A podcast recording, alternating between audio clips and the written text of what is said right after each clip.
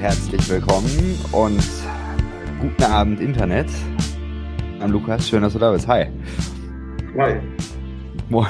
Nicht da zu sein. das ist gut. So, äh, wir haben gerade schon gut gelacht. Ähm, hoffentlich wird es jetzt auch witzig. Naja, jedenfalls, äh, Lukas, für diejenigen, die dich nicht kennen, erzähl mal, wer bist du, was machst du? Mhm. Ja, ich bin Lukas. Ich ähm, lebe ähm, in Südbaden. Das wird heute auch echt ein Problem, weil ich kann nicht Hochdeutsch reden. Und ähm, wer mich nicht versteht, das tut mir leid. ähm, genau, ich ähm, habe Religionspädagogik studiert an der Evangelischen Hochschule in Freiburg und ähm, habe mich dann entschieden, doch nichts in der Richtung zu machen, sondern äh, leite jetzt einen Waldkindergarten mit äh, zwei Gruppen, 40 Kinder, also wir sind noch im Aufbau und da findet man mich jeden Tag im Wald oder im Büro und das macht mir eine Menge Spaß mit den Kindern. Ja. Genau. Wir kennen uns aus dem Internet, auch schon ein paar Jahre. Mhm. Ähm, es gibt die witzige Story, ähm, die muss ich erzählen, beim Vorgänger-Podcast, äh, also Vorvorgänger-Podcast. Da äh, hast du die letzte Folge mitgestaltet. Aber es war nicht beabsichtigt, dass es die letzte Folge ist. Und deswegen kam vom, äh, vom Ben der Spruch, wie war es nochmal, was hat er gesagt? Irgendwie sowas. Weiß ich nicht mehr. Ja, ich glaube, er hat sowas gesagt wie, äh, Mensch, du hast Remix beerdigt oder irgendwie sowas. Ah, ja, ja, ja, das hört sich nach Ben an, ja, ja. genau. Äh, ja, also witzig, ich habe hab gedacht, er hat das heute geschrieben. Das würde er wahrscheinlich auch mir noch später schreiben oder so. Ähm, oder dir schreiben, pass auf, Jason, du hast Lukas da dein Podcast ist damit äh, Geschichte. du beendest gerne die äh, Podcast-Karriere von Menschen. Nein. Ich hoffe, äh, dass ich nicht so langweilig bin, aber ja, schauen wir mal. Ach, das wird, das wird auf jeden Fall. Äh, genau, deswegen, äh, wir haben schon zusammen Podcast gemacht und äh, kennen uns auch über Burning Church und äh, dergleichen. Genau. Heute aber ein neues Format. Heute geht es nämlich darum, ähm, dass wir äh, über deine Bachelorarbeit sprechen. Da kommen wir gleich zu. Bevor wir das machen, starten wir aber noch mit einer ersten Kategorie. Vermutlich.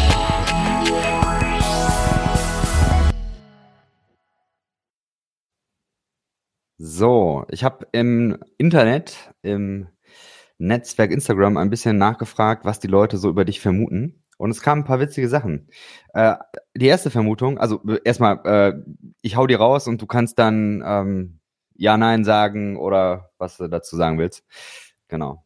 Erste Vermutung. Äh, die erste Vermutung ist, ich vermute, dass Lukas auf Festivals seinen eigenen Kaffee macht. Kam von.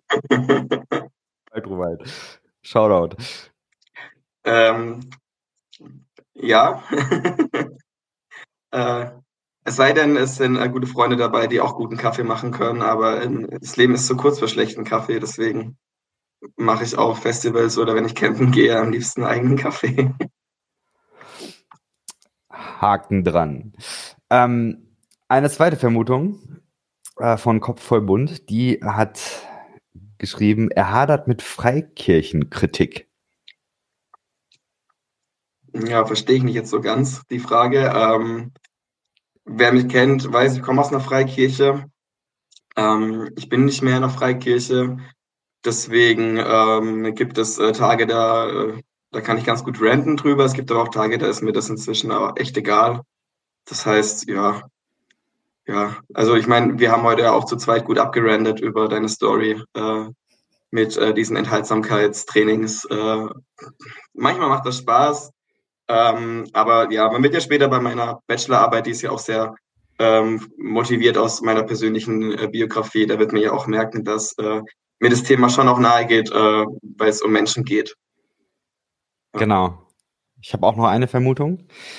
Ich vermute, jetzt kommt, ähm, äh, du hast ja irgendwie mal was mit Theologie gemacht und hast deswegen dann auch deinen Bachelor.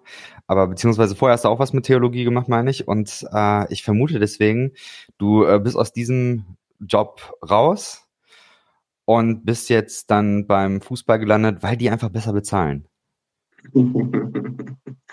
ja, vom Fußball kann ich leider noch nicht leben, aber äh, es macht mir tatsächlich mehr Spaß, ähm, weil man auch eine breitere Masse an, an Menschen hat und ähm, ganz unterschiedliche Menschen um den Verein rum kennenlernt.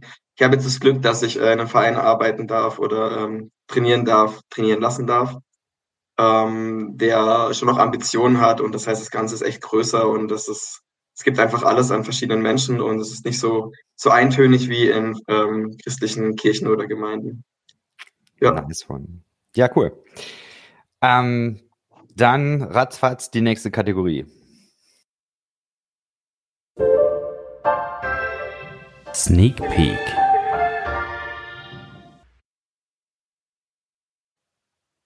Sneak Peek heißt, ähm, du hast eine Bachelorarbeit geschrieben. Erzähl mal kurz, worum geht's? Einfach einmal einen kurzen Überblick, damit äh, wir so grob wissen, was du da gemacht hast. Mhm. Also der Titel, der hört sich immer mega spannend an, deswegen nenne ich den immer, also nennt man natürlich immer am, am, am aller, also als erstes. Ähm, der Titel ist Freikirchen, Ausstiege von jungen Erwachsenen, wieso sie aussteigen und wie sie lebensphasen spezifisch und entwicklungspsychologisch unterstützt werden können. Das hört sich natürlich erstmal total mega an, ähm, so nach einer Bachelorarbeit, die alles kann. Ähm, ich habe die auch, äh, das finde ich auch immer ganz wichtig dazu sagen, ich habe dem Tobias Feix zusammen, also ich habe sie gemacht, Tobias Feix hat sie korrigiert und ähm, daher bin ich ganz glücklich, äh, dass ich die ähm, mit Tobias machen konnte, weil er mich da ganz gut einbremsen konnte und dieses Thema irgendwo eingrenzen konnte. Mhm. Ähm, es geht im Großen und Ganzen geht es darum, dass ich mich gefragt habe, gibt es eigentlich im deutschsprachigen Raum ähm, Forschungsarbeiten zum Thema Freikirchenausstiege? Ich muss auch ganz schnell dazu sagen, dass ich das Wort Dekonstruktion, das, das weißt du ja auch, und der ein oder, oder die andere weiß das auch, die mich schon kennengelernt hat oder mit mir auch schon leidenschaftlich diskutiert hat. Äh, der Jay äh, von Hostel Talk, der kann da auch äh, sein Leid trällern. ähm, ich mag den Begriff Dekonstruktion deswegen nicht, weil er nur einen Bruchteil dieser ganzen Phase betrifft. Für mich ist das eine Lebenskrise, ein Freikirchenausstieg. Das ähm, nicht mal so hoppla hopp mit, äh, ich baue mir meinen neuen Glauben oder mein neues Leben zusammen zusammenhängt, sondern mit Biografien. Und deswegen habe ich mich gefragt, wie wird es eigentlich erforscht in Deutschland, im deutschsprachigen Raum, in in ähm, Amerika wird das, glaube ich, sehr, also wird das schon sehr tief erforscht und es gibt sehr viele Quellen dazu, aber man weiß ja jetzt, der Deutsche oder die Deutsche und der oder die Amerikaner sind dann doch in ein paar wesentlichen Punkten unters unterschiedlich, was auch gut so ist. Und dann habe ich eben geguckt, habe ähm, eigentlich nur zwei äh, Forschungsarbeiten dazu gefunden und dann noch mal ein paar, die sich so am Rande damit ähm, beschäftigen und habe das Ganze dann mir angeschaut, eben ähm, in der sozialen Arbeit spricht man von Lebensphasen, in denen Menschen leben und das, die Lebensphase der jungen Erwachsenen ist eben, die gibt's noch gar nicht so lange und trotzdem beobachten wir da, dass da die meisten Leute crashen in ihrer Freikirche oder auch in der Kirche ähm, oder in ihrer Religion und sich da aufmachen und mich hat einfach interessiert, warum ist das in dem Alter so? Warum war das bei mir so, dass ich mit Anfang 20 angefangen habe, ähm, nicht nur zu hinterfragen, sondern auch ganz bewusst aus, auszusteigen. Ähm, und ähm, ja, was ist da entwicklungspsychologisch, was ist da religionspsychologisch dahinter? Ähm, und da habe ich mit Tobias Feix im Gespräch sehr schnell gemerkt, ja, da gibt's gar nicht so viel und deswegen könnte man doch mal das kritisieren oder auch mal angucken, ähm, um da auch so einen Startschuss zu legen. Und ja, also ich hoffe, es ist mir gelungen. Ich denke, da wird auch noch ein bisschen was hinterherkommen mit Tobias Feix und mir, aber ich bin immer noch in der Erholungsphase, fünf Monate nach der Abgabe. Nein. Ein das Leben rennt einfach. Das Leben rennt einfach, ja. Ja, klar. Ähm, Gibt es ein paar Richtungen, die ich da einschlagen könnte? Ich äh, glaube, ich fange mal damit an. Ähm, es gibt erstmal verschiedene Begriffe, die da umher wabern. Es gibt Dekonversion, es gibt Dekonstruktion und du sprichst jetzt über Freikirchenausstieg. Mhm. Kannst du da trotzdem mal grob eben sagen, äh, du hast in der Einleitung, hast du diese Begriffe auch ähm, mhm. unterschieden. Mhm. Ähm, was ist was? Also fangen wir vom Kleinen ins, ins Große an. Dann würde ich mit Dekonstruktion beginnen. Dekonstruktion ähm, kommt ja eigentlich eher aus der Literaturwissenschaft, ähm, etwas auseinandernehmen, etwas mhm. äh, anschauen. Meine Frau ist Deutschlehrerin, deswegen äh, können wir uns über dieses Thema auch immer leidenschaftlich unterhalten. Das ist ganz cool. Ähm, in Dekonstruktion im, in, eben im Horizont von Ausstiegen aus religiösen Gemeinschaften meint eben ähm, ein Teil eines Prozesses, in dem man ähm, hinterfragt, in dem man zweifelt an dem Wahrheitsgehalt dessen, was man beigebracht bekommen hat und in dem Glaubenssätze ins Wanken geraten. In, und ich würde sagen, es ist so ein beginnender, äh, eine beginnende Lebenskrise, die man, die man beobachten kann, die wahrscheinlich viele, die das hier angucken oder die dir folgen oder die dem Freikirchen-Ausstiegsnetzwerk folgen, eben auch gerade am Erleben sind oder erlebt haben. Und genau, das ist kleine. Dann kommen wir zum nächsten zur Dekonversion. Das ist dann eben schon der Begriff, der eben für die, fürs bewusste Verlassen und die bewusste Abgrenzung steht aus einer religiösen Gemeinschaft. Dazu gibt es tatsächlich viele Forschungen, das ist auch wirklich interessant. Da gibt es ja auch dann die ähm, Heinz Streib aus Bielefeld, der auch viel ähm, inter, äh, nicht nur interkulturell, sondern ähm, auch in anderen, mit anderen Ländern zusammen forscht und der eben auch diese äh, fünf Typen der religiösen Stile entwickelt hat, die, die auch Tobias Feix in seinen Arbeiten immer wieder mit einfließen lässt oder auch sehr schön äh, auf den Freikirchenraum erweitert oder sprachlich äh, reingebracht hat. Und die Konversion meint wirklich dieser Schnitt, ich verlasse meine Gemeinschaft, ich habe damit nichts mehr zu tun, ich bin raus, ich orientiere mich anders um, es betrifft mich nicht mehr. Und ähm, genau, das ist eben dann auch der Unterschied. In der Dekonstruktion sind ja alle Wege offen. Ich kann ja so eine Art Rekonstruktion machen. Das heißt, ich beziehe mich dann schon wieder auf meinen Glauben, aber eben anders. Und ich baue was Neues auf. Ähm, dann gibt's dann gibt's natürlich die Dekonversion, die sagt, ich, ich höre damit auf. Oder es gibt dann eben das Ambivalente, was dann auch in der Entwicklungspsychologie ähm, auch verordert ist, dass man einfach eine, eine, eine Persönlichkeit entwickelt, die instabil ist und die immer wieder schwankt zwischen ich bin religiös und bin da voll dafür. Das habe ich auch oft bei Freunden, die aus meiner Freikirche oder anderen Freikirchen ausgestiegen sind, ähm, auch erlebt. Ja, die waren dann mal mit ein halbes Jahr die geilsten Missionarinnen und Missionarinnen unterwegs und ähm, sind dann wieder praktisch ähm, wie, wie bei einer Depression oder bei, bei manischen Phasen eben wieder in ein tiefes schwarzes Loch der Unglaublichkeit gefallen, der Sinnlosigkeit, der Abgrenzung, äh, haben der Welt gefrönt und vermutlich keine 600 Stunden plus keinen Orgasmus mehr gehabt. Ähm, und das ist dann, äh, ja, das begleitet mich jetzt schon den ganzen Tag, tut mir leid. Ähm, schaut euch die Story bei Jason an, dann äh, wisst ihr Bescheid. Ich glaube, du hattest auch Spaß. Instagram, ja, auf meinem Instagram-Kanal, ja, genau. Mhm. Ja, und, und, und da gibt es eben ganz viel dazwischen. Deswegen grenzt, grenzt nicht nur ich, sondern grenzt auch die Wissenschaftler ganz bewusst ab zwischen Dekonstruktion und Dekonversion. Ähm, Dekonversion heißt natürlich auch nicht immer dann gleich Unglaube, sondern es kann auch einfach bedeuten, dass man sich äh, spirituell entwickelt oder eben, keine Ahnung, es gibt ja auch genug Beispiele, also ich erlebe diese Beispiele auch Menschen, die zum Islam ähm, konvertieren aus, aus überzeugten Gründen, die ich nachvollziehen kann und die auch schön sind, ja, wenn wir hier beim äh, Podcast Schöner Glauben sind, ähm, die, die nachvollziehbar sind, die auch bewundernswert sind. Mhm. Und ähm, genau. Und dann kommen wir zum spezifischen Freikirchen. Ne, frag ruhig. Ähm, okay, wolltest du zur Ausstieg an sich noch was sagen? Das noch erklären, ja? Ja, und Freikirchenausstieg ist einfach das Spezifische, ähm, dass man einfach dann mit der, äh, mit der Kamera draufzoomt und sagt, okay, und wie gestaltet sich jetzt Dekonstruktion und Dekonversion bei Freikirchenausstiegen? Gibt es da irgendwelche Unterschiede zu, zu Dekonversionsstudien? Genau, mhm, dass man genau. einfach spezifiziert. Ich weiß nicht, nennt man das, was du gemacht hast, eine Metastudie? Im Grunde, du hast ja keine eigene Studie in dem Sinn gemacht, dass du jetzt eine Umfrage gemacht hast oder Interviews geführt hast, sondern du hast jetzt zusammengetragen, welche Studien gibt es und mhm. hast dann eine Methode für dich entwickelt, wie du das analysierst. Mhm. Also ich meine, ich muss es mir, ich, boah, ich habe es mir vorher jetzt auch nicht mehr durchgelesen, ich habe es ja irgendwo auch benannt. Ich glaube, es ist eine methodisch-systematische Analyse. Mhm. Ähm, es ist, ob es auf der Metaebene ist, weiß ich gar nicht. Ähm, wahrscheinlich schon. Also ich bin ja nicht klein-klein irgendwie jetzt äh, eingestiegen. Ich habe ähm, wir haben über die Burning Church oder über die, äh, die Wiener Projektgemeinde ähm, habe hab ich jetzt ja auch Kontakte oder die kennst du ja auch ähm, in, äh, die Baptistenhochschule in Enstal. Da habe ich zum Beispiel nachgefragt, habt ihr da eigene Studien drüber, habt ihr euch da mal, mhm. mal beschäftigt? Und ähm, das habe ich schnell gemerkt, dass es das eigentlich nirgends gibt. Und äh, habe mich dann auch schnell entschieden, eben auf der Metaebene zu bleiben, ähm, zu gucken, gibt es große Studien darüber. Ich meine, es gibt bestimmt kleine Bachelorarbeiten darüber, es gibt bestimmt ähm, ähm, äh, Forschungs- oder, oder Hausarbeiten zu dem Thema, aber die haben mich tatsächlich nicht interessiert, sondern was sagen so die, die, die theoretisches Sagen haben im deutschsprachigen Raum. Hm.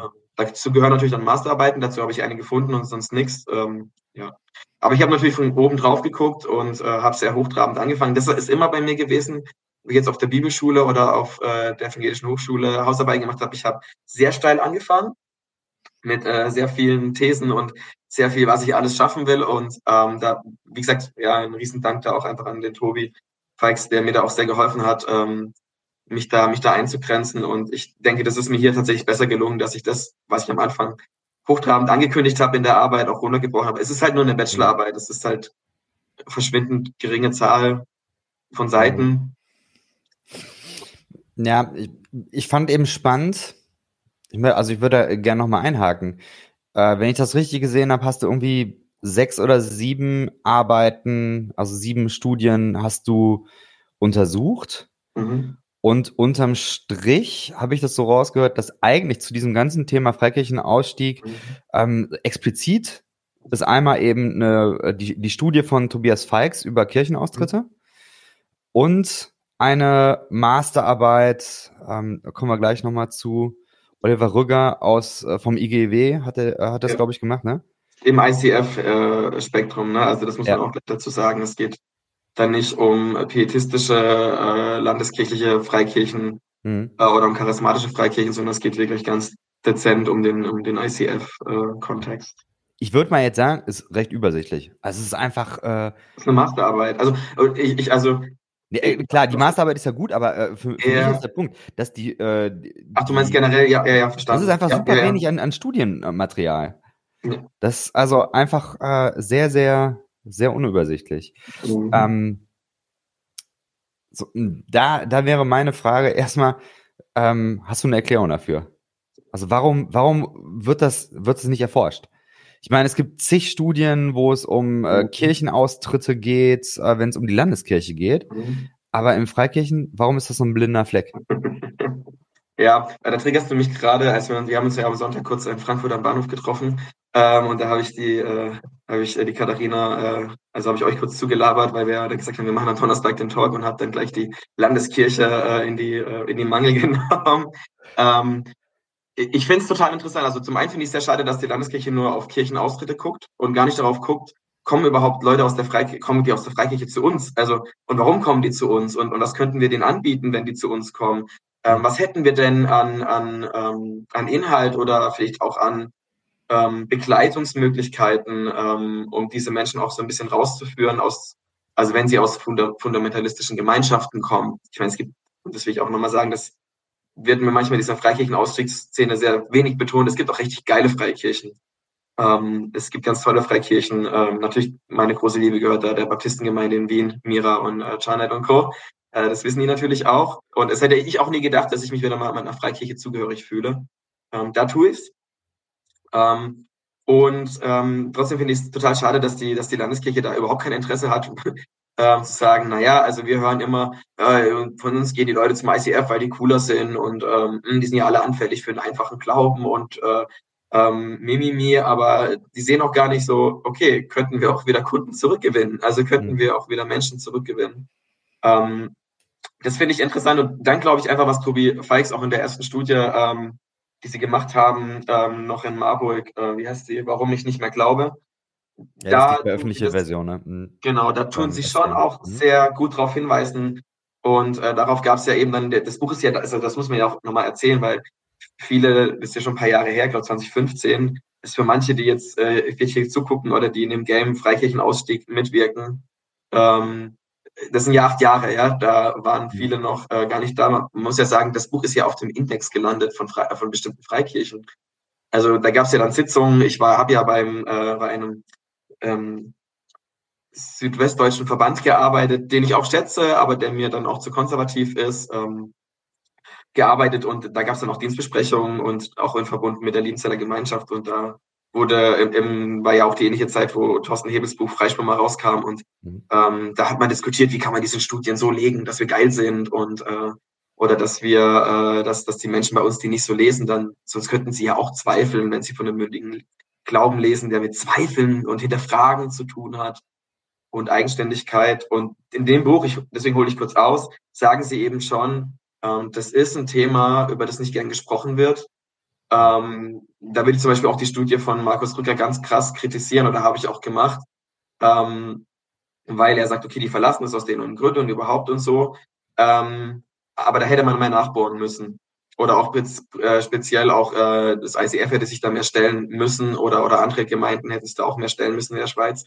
Das wird einfach so totgeschwiegen und dann wird einfach gesagt, ja, die verlassen uns, die haben halt den Glauben verloren und ja, die, die waren eh nie richtig dabei. Und ich glaube, weil das Thema tatsächlich so behandelt wird und weil viele Leute in diesem System Angst haben, dazu zu stehen, dass ihre Gemeinschaftsverbände oder ihre christlichen Gemeinschaften anfällig sind, ähm, dass sie dann ähm, nicht darüber forschen wollen oder dass, dass das so unter den Teppich gekehrt wird. Ich glaube, das ist tatsächlich bis heute das Problem.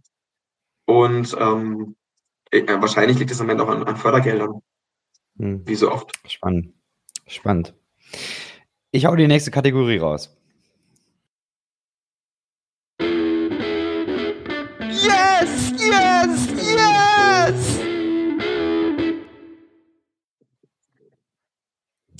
so. Ja. Jetzt ich, äh, bitte? Entschuldigung, ich muss lachen. Ich muss lachen. Es ist, es ist wieder deine Insta-Story. Also. ähm, das, was mir an der, an der Bachelorarbeit, äh, an deiner Bachelorarbeit am besten gefallen hat oder äh, was ich, was ich mit am spannendsten fand, war, dass du den Fokus gelegt hast auf die Jugendphase und dann, oh, ich, ich versuche es nochmal anders in Worte zu fassen. Ich, ich erlebe diese ganze Debatte um Austritte aus Kirchen, um Dekonversion, Dekonstruktion und so weiter. Äh, ich erlebe das sehr ähm, theologielastig. Mhm. Ja, dass Menschen da erzählen, also du glaubst nicht mehr an X, Y und Z, äh, mhm. Evolution, äh, Glaubwürdigkeit der Bibel, Widersprüche, mhm. Sühneopfertheologie, den ganzen Kram. Ähm, da finde ich ja spannend, Tobias Feix hat ja da schon mal in seiner Studie aufgefächert, naja, das ist ein Typ von acht. Mhm. Ja, also Leute, die ähm, aussteigen aus dem Glauben, weil sie äh, intellektuelle äh, Schwierigkeiten haben. Ähm, und Du hast aber jetzt nochmal einen völlig anderen Drive. Du bringst nämlich jetzt nochmal ähm, die Frage rein, also Jugendliche. Wir müssen erstmal klären, was sind überhaupt Jugendliche? Was, was ist äh, das Jugendalter? Und dann, welche Entwicklungsaufgaben haben die? Und dann mhm. bist du hingegangen und hat, da, hast das dann eben ähm, in Beziehung gesetzt zu der Frage, ähm, gibt es bestimmte ähm, Entwicklungsaufgaben bei jüngeren Menschen? Ähm, und was hat das mit Ausstiegen zu tun? Wie gibt es da irgendwelche Bruchstellen oder ähm, und, und daraufhin hast du dann auch die ähm, verschiedenen Untersuchungen, ähm, die, die verschiedenen Studien hast du daraufhin äh, dann untersuchst. Magst mhm. du das mal durchgehen? Also fang erstmal an, Jugend, was ist das? Muss ich dich, ja, ja, muss ich dich gleich korrigieren. Ich, Mach das. Äh, genau, eben nicht Jugend, sondern junge Erwachsene. Okay. Ähm, da, da tun wir, also es ist ja so, dass, dass diese ganze ähm, Jugendforschung noch gar nicht alt ist und da muss man, also wenn es interessiert, Hurrellmann ist da eben ähm, mit, mit ganz vielen verschiedenen wissenschaftlichen Mitarbeiterinnen und Mitarbeitern, die natürlich alle auch genannt werden, aber ich kann mir leider keine Namen merken, deswegen sieht mir nach, dass ich nur den Männernamen nenne. Ähm, aber man geht halt nach Hurrellmann und sagt dann immer so wissenschaftlich et al. Oder wie sagt man, ich habe ich hab selber kein Abitur gemacht und ohne Abitur studiert, deswegen Latein lass mich damit in Ruhe. Ähm, der hat praktisch äh, diese, diese, diese Jugend- und äh, junge Erwachsenenforschung aufgegriffen und sagt, naja, Jugend, sowas gibt's ja eigentlich erst, ähm, keine Ahnung, seit den, seit den 70er Jahren so, ähm, mhm. oder auch junge Erwachsenenalter vorher war das so, du, vielleicht da kurz, ganz kurz diesen, diesen Weg in aller Kürze, das ist eigentlich echt spannend. So, ne, früher war das so, äh, was war dein Vater, Jason, von, von Beruf? Oh Gott, keine Ahnung. also meiner war Verwaltungsfachangestellter, so, ne? Dann wäre ich aufgewachsen, wäre mit 12, 13 da in die Lehre gegangen und hätte das dann auch den Rest meines Lebens gemacht, hätte mhm. mit 14, 15 geheiratet. Wenn ich überhaupt geheiratet hätte, ich meine, es gab auch Jahrhunderte, da hat die Kirche gesagt, ihr müsst gar nicht heiraten. Ähm, ist uns eigentlich egal, da hat man meistens geheiratet, wenn die Enkel kamen. Das äh, stellt man heute ja auch so anders dar. Und ähm, dann hat man irgendwann angefangen, vor allem in, in, in höheren Bildungsebenen oder ähm, ähm, äh, wenn die Leute einfach reicher waren, dass man gesagt hat, ja, wir wollen unseren Kindern ja auch schon mal so eine Übergangszeit ein, einräumen, dass sie dann auch so ein bisschen so eine, so eine Vorbildung haben und dann kam die industrielle Revolution und da hat man dann diese Ausbildungsphase reingemacht, dann gab es die Jugend, also dann gab es Kindheit, Jugend, Erwachsenenalter, ähm, Senioren und ähm, irgendwann kam dann jetzt auch in den letzten Jahrzehnten eben die Phase der jungen Erwachsenen rein, weil man gemerkt hat, dieser Übergang von Jugend zu Erwachsenen, der funktioniert nicht so richtig. Oder da, da gibt es irgendwie, so- da gibt's äh, ganz viele Brüche, der, der gelingt ganz oft nicht. Ähm, ich meine, man kennt ja dann äh, so die Stories von dem Nesthäkchen, das noch mit 35 zu Hause wohnt und ähm, die dritte Ausbildung abgebrochen hat und ähm, irgendwie nicht so ins Leben findet ähm, oder die Person, die mit 35, 40 auch noch keinen Partner haben, was ja nicht schlimm ist, ja, aber die Gesellschaft tickt da eben noch so, dass man gesagt hat, na ja, aber warum ist das so und warum werden diese Leute immer so stigmatisiert? So, ja, er ist halt noch nicht erwachsen. Ähm, und deswegen hat man dann irgendwann diese, diese Lebensphase junger Erwachsenen den Blick genommen, man hat gesehen, das entwickelt sich einfach auch aus verschiedenen Gründen. Und ähm, ja, genau, also wahrscheinlich, ja, am besten sage ich auch noch kurz diese, diese verschiedenen ähm, Phasen. Ähm, also, diese, also Hurelmann sagt, erwachsen ist eigentlich, wer ähm, sich in vier, äh, seine Identität in vier Punkten maßgeblich entwickelt hat. Da möchte ich übrigens auf die Rebecca John Klug äh, verweisen. Äh, da habe ich ganz viel von ihr. Ähm, oder ich konnte da voll gut drauf aufbauen. Ähm, ihre Doktorarbeit, ähm, auch irgendwas mit, äh, ich bin so schlecht, mir was merken, ähm, auch mit jungen Erwachsenen und Kirche. Es ging ähm, auch um das Thema junge Erwachsene und Kirchen und Kirchenaustritte, aber ferner dann eben ähm, spezifisch um ihre Landeskirche, wie, wie junge Erwachsene und Kirche noch zusammenpassen. Das ist eine also fantastische Arbeit, ähm, die äh, Rebecca da geschrieben hat. Wir haben uns mal irgendwann kennengelernt und mal ein bisschen miteinander geredet, deswegen nenne ich sie jetzt einfach Rebecca, auch wenn sie für dich sich kriegt. Wer, wer ist der Typ? Ich kenne sie persönlich auch. Ähm, ja, ja, also ein bisschen kenne ich sie, aber genau. Ja, Emagente Grüße. Und äh, dann, ähm, genau, und da bin ich so ein bisschen auf den Trichter gekommen und, und, und ähm, Hurelmann und seine, seine ähm, Mitarbeiterinnen und Mitarbeiter sagen eben, okay, also erwachsen ist eigentlich, wer ähm, eine eigenständige wirtschaftliche Identität hat, also wer für sich selber sorgen kann. Erwachsen ist, wer eine konsumentische Identität gebildet hat. Das heißt, wer Anteil am Markt hat. Dazu gilt auch das, was wir beide jetzt hier machen. Ja, ein Video, ein Content hochladen. Ähm, damit teilt man auch ähm, etwas, was andere konsumieren. Ähm, erwachsen ist, wer eine politische Identität hat. Das heißt, wer Teilhabe hat, wer sich engagiert, wer wählen geht, wer, ähm, keine Ahnung, Fridays for Futures ist da ja auch ein äh, sehr guter Stichpunkt. Und erwachsen ist, wer eine eigene ähm, räumliche Identität beziehungsweise eine partnerschaftliche ähm, bildet, also wer eine eigene Wohnung hat, wer eine Beziehung lebt und ähm, aber da, da ist immer noch mal die Unterscheidung. Als Single kann man trotzdem erwachsen werden, man muss nicht äh, heiraten, sondern es geht da vor allem um die Eigenständigkeit, dass man selber wohnt, selber für sich sorgt. Ähm, mhm. Genau, und dann hat man gemerkt, okay, ja. Dann, äh, also ich fand spannend, du hast in dem Bereich dann gesagt, dass es da zu einer Spannung kommt. Mhm. Also dass das äh, Jugendalter oder äh, also zumindestens äh, wie, wie hast du da gesagt, Jugendliche müssen Spannung aushalten. Ähm, als Beispiel hast du da genannt, ähm, die können sich zwar politisch engagieren, aber sie dürfen zum Beispiel nicht wählen. So, ja. sie können ähm, auch Konsumenten sein, aber in einer gewissen Weise noch nicht erwerbstätig sein. So, also mhm. diese Spannung, Status, Inkonsistenz ähm, war da das Stichwort. Mhm. Ähm, und das ist ja, glaube ich, so wie ich das verstanden habe, was, was Neues. Also in, in dem Sinn gab es das vor den 70er oder 50er Jahren so nicht. Da ist jetzt was ja. Neues dazugekommen. Ja. Menschen werden älter, und, äh, ja, auch das Seniorenalter steigt. Also es ist ja nicht ja. mehr so, dass, dass man bis man mal 80 ist arbeitet oder und dann noch oder, oder bis man 70 ist arbeitet und dann noch fünf Jahre lebt und stirbt, sondern auch diese mhm. Zeit dehnt sich immer weiter aus. Ja, ähm, mhm. eigentlich sagt man, dass die, äh, dass das, dass die Lebensphase der Kindheit mhm. und des Erwachsenenseins eigentlich immer kleiner werden im Vergleich zu der zu der Lebensphase der Jugend, junge Erwachsene und der Lebensphase der Senioren, weil wir, Mhm. wir also noch leben wir in einer Wohlstandsgesellschaft, noch werden wir älter, ähm, noch ähm, können wir das Jugend- und Kindesalter schützen, weil ähm, noch die Arbeit nicht dringend benötigt wird. Aber wir sprechen ja auch von Fachkräftemangel. Und wir sprechen auch davon, dass die Arbeitslosigkeit hochschnellt, weil die Stellen nicht gut besetzt werden können Mhm. oder weil die, die Jugendlichen nicht keine eigene erwerbstätige Identität mehr ausbilden können, weil das an vielen Stellen scheitert. Und ähm, das ist schon noch alles sehr, sehr spannend. Genau. Und um da jetzt auch nochmal einen Bogen zu spannen, ähm, als ich das so gelesen habe Mhm. ähm, und mich damit und, äh, beschäftigt habe, ist mir auf, ist so eigenbiografisch aufgefallen, naja, wann ist man denn in einer konservativen Freikirche erwachsen? Und ähm, ich habe, Mhm. äh, meine Frau und ich, wir haben auch sehr jung geheiratet. Äh, wir haben mit Anfang 20 geheiratet aus diesen ähm, Gründen, aus denen man in einer konservativen Freikirche eben ähm, heiratet.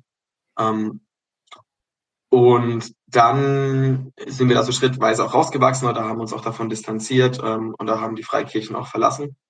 Und äh, es war total interessant. Ja, dann war ich äh, so, ich dachte immer, naja, man, ich habe bis jetzt Jungschar gemacht oder Teenkreis oder Jugendkreis und war da Leiter. Jetzt bin ich verheiratet. Jetzt komme ich so in der Erwachsenengemeinde ein und dann denkt man mit Anfang 20 äh, oder ja, genau mit Anfang 20, dann komme ich in den Ältestenkreis und dann kann ich mitbestimmen und ähm, irgendwie wurde ich da nicht gefragt. Ähm, kann natürlich auch mir liegen, klar. Ähm, aber ich fand das interessant, dass dann plötzlich ähm, andere in meinem Alter da relativ schnell reingekommen sind. Und dann ist mir ist der springende Punkt aufgefallen, ähm, Kinder. Kinder mhm. machen mich zu einer Familie, machen mich zu einem ehrbaren Mann. Ähm, also in der Gemeinde, wo ich aufgewachsen bin, sind Frauen eh nicht mit in den Entscheidungen. Da werden Frauen in ältesten Kreise eingeladen, wenn es Dinge betrifft, die die Frauen betreffen äh, wo ich mich immer frage, ähm, welche Dinge in einer christlichen Gemeinschaft betreffen hm, Frauen nicht hm. oder Männer nicht. Also ja, und da ist mir das schon früh, früher aufgefallen und ich bin dann, fand das dann ganz geil, dass ich es in dieser Arbeit dann auch so ein bisschen vertiefen und ausarbeiten konnte. Ähm, und bin auch einfach auf eine Parallelgesellschaft gestoßen. Das, also man spricht ja immer von der Parallelgesellschaft, aber dann spricht man immer so auch im Insta-Game. Ähm, du weißt, ich bin dem ja immer so ein bisschen kritischer. Ich bin nicht so der äh, Influencerinnen-Freund, aber ähm, respektiere das auch oder aber achtet vor dem, was, was die Menschen machen. Aber ähm, ich finde es krass, da kommen immer so, ja, Christen stehen auch für Sex vor der Ehe, Christen stehen für die äh, queere Szene ein. So sind immer diese großen Schlagworte, die auch irgendwie so in, in Konkurrenz zu dem, was du gesagt hast, stehen, zu dem, ähm, zu dem theologischen Diskurs, ja, ist die Bibel wirklich Gottes Wort? Äh, was ist mit der Evolutionstheorie? Das sind alles so hohe Schlagworte, aber letztendlich spielt sich spielen sich die Dramen und das alles im, im persönlichen Leben von Menschen ab. Mhm. Und, ähm, und an dem Punkt finde ich diese Parallelwelt einfach mal wirklich so greifbar. Nicht so, ja, das sind halt die sonderbaren konservativen Christen und wir, wir hippen Christen, wir sind viel geiler, sondern an was mache ich das fest? Und ich habe wirklich entdeckt, ähm, man heiratet mit Anfang 20 und führt plötzlich ein ganz anderes Leben als die jungen Erwachsenen um sich rum. Also wieder zur Eingrenzung junges Erwachsenenalter geht ungefähr von Anfang 20 bis 26, 27. Das ist junges Erwachsenenalter. Ähm, das heißt, so mit der Bildung äh, einer Familie oder einer Partnerschaft oder räumlichen Identität spricht man in der Gesellschaft davon, dass die meisten Leute erst mit Ende 20 da ankommen, ja, dass sie eine eigene Wohnung haben, äh, dass sie für sich sorgen können, alles das, ja. Und in diesem christlichen Bubble ist es so, das ist mit Anfang 20, ja, die bauen teilweise mit Anfang 20 Häuser. Die Frauen bleiben dann teilweise daheim, weil sie drei Kinder bekommen haben mit an, also ab Anfang 20 endet, äh, also mit 21, 22. Ähm, wenn sie das Glück hatten, einen Partner gefunden zu haben. Viele bleiben ja auch Single. Und, ähm, und dann hast du da so kleine Erwachsene, also das sage ich jetzt ganz gern, weil ich ja selber in dem Alter war und da auch dachte, ich kenne kenn mich in der Welt aus und weiß, wie alles funktioniert. Da hast du so kleine erwachsene Familien, ähm, und wenn dann Beziehungen auseinanderbrechen und Ehen kaputt gehen, das habe ich wirklich oft auch miterlebt, ähm, und ich selber und meine Beziehung, unsere Beziehung ist auch nicht davor gefragt, äh, also nicht, nicht geschützt, das, das sind wir uns auch bewusst. Ähm, dann siehst du plötzlich, dass, dass diese Leute einfach nicht erwachsen sind. Und wenn sie sich dann Ende 20 Mal trennen, weil, weil sie merken, oh, der Partner, die Partnerin hat sich, hat sich ganz krass verändert mit Anfang 20, war die anders. So, ähm, ja, das ist so, weil, weil man sich bis Ende 20 noch weiterentwickelt und ähm, verändern kann. Und wenn man dann plötzlich dasteht und sagt, wer bin ich eigentlich? Ähm, hm. für was stehe ich eigentlich? Ich das ist total krass. Ich, ich hack mal eben kurz ein. Ich finde das, ähm, das war tatsächlich der Punkt, der mir äh, extrem stark eingeleuchtet ist. Ja, also diese Jugendphase ist quasi neu. Das hat es früher nicht gegeben. Mhm. Und die, ich sag mal, Lebensweise in evangelikalen oder freikirchlichen Settings hat sich da aber nicht angepasst.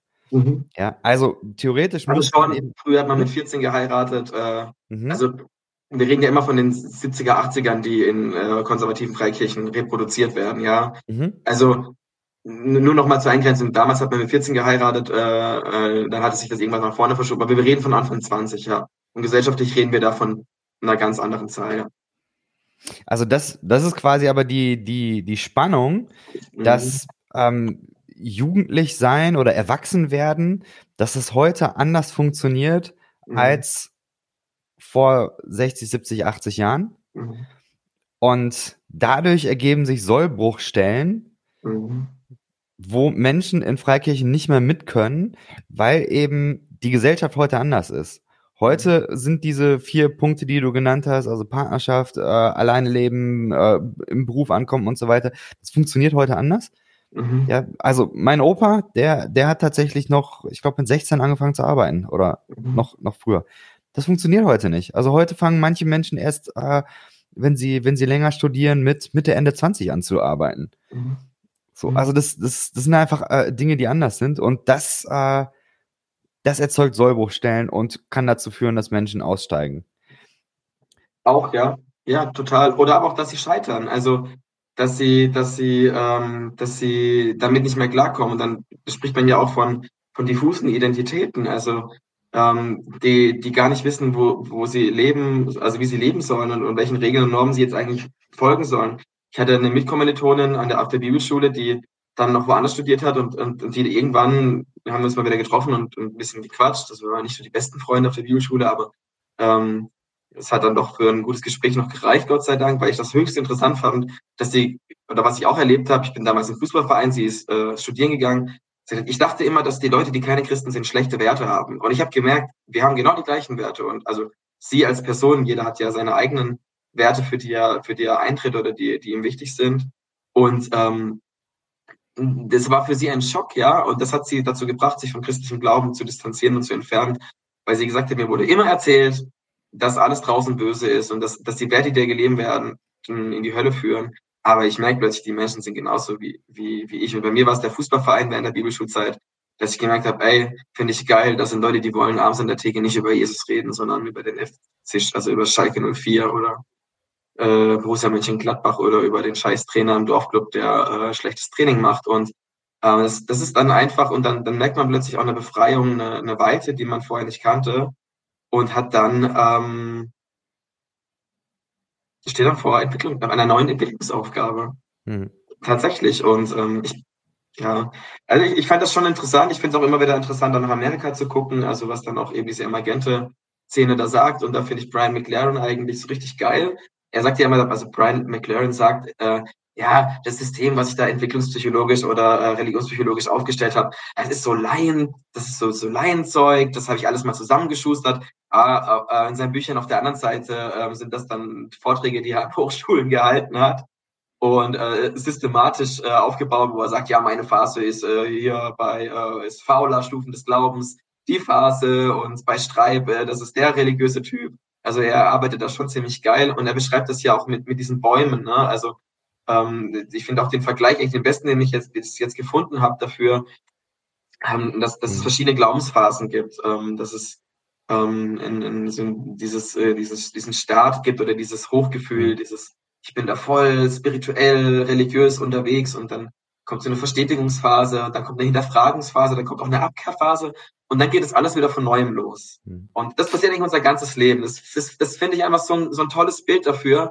ähm, das ist nicht bedeutet, ich gehe dann wieder zurück zu meinem Kinderglauben oder zu meinem evangelikalen fundamentalistischen Glauben, sondern ähm, auch, auch, der, auch der eifernste Atheist frönt seiner Gläubigkeit und äh, gibt alles für seine Freu äh, Frömmigkeit und hat Phasen, in denen er an seinem Atheismus verzweifelt und ihn loshaben möchte. Hm. Also mal äh, oder auch der Huma oder Humanist oder der der der Buddhist oder die Buddhistin oder wie auch immer. Ja, das ist ähm, und das finde ich so ein ganz tolles Bild bei Brian McLaren. Das leitet wunderbar über zur nächsten Kategorie. What?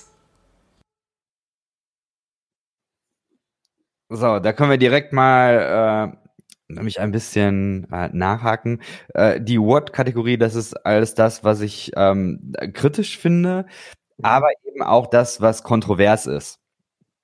So, ähm, und da, äh, also äh, im, im, im Sinne von, da äh, ist ein Diskurs und da äh, können wir mal einsteigen. Ähm, mhm.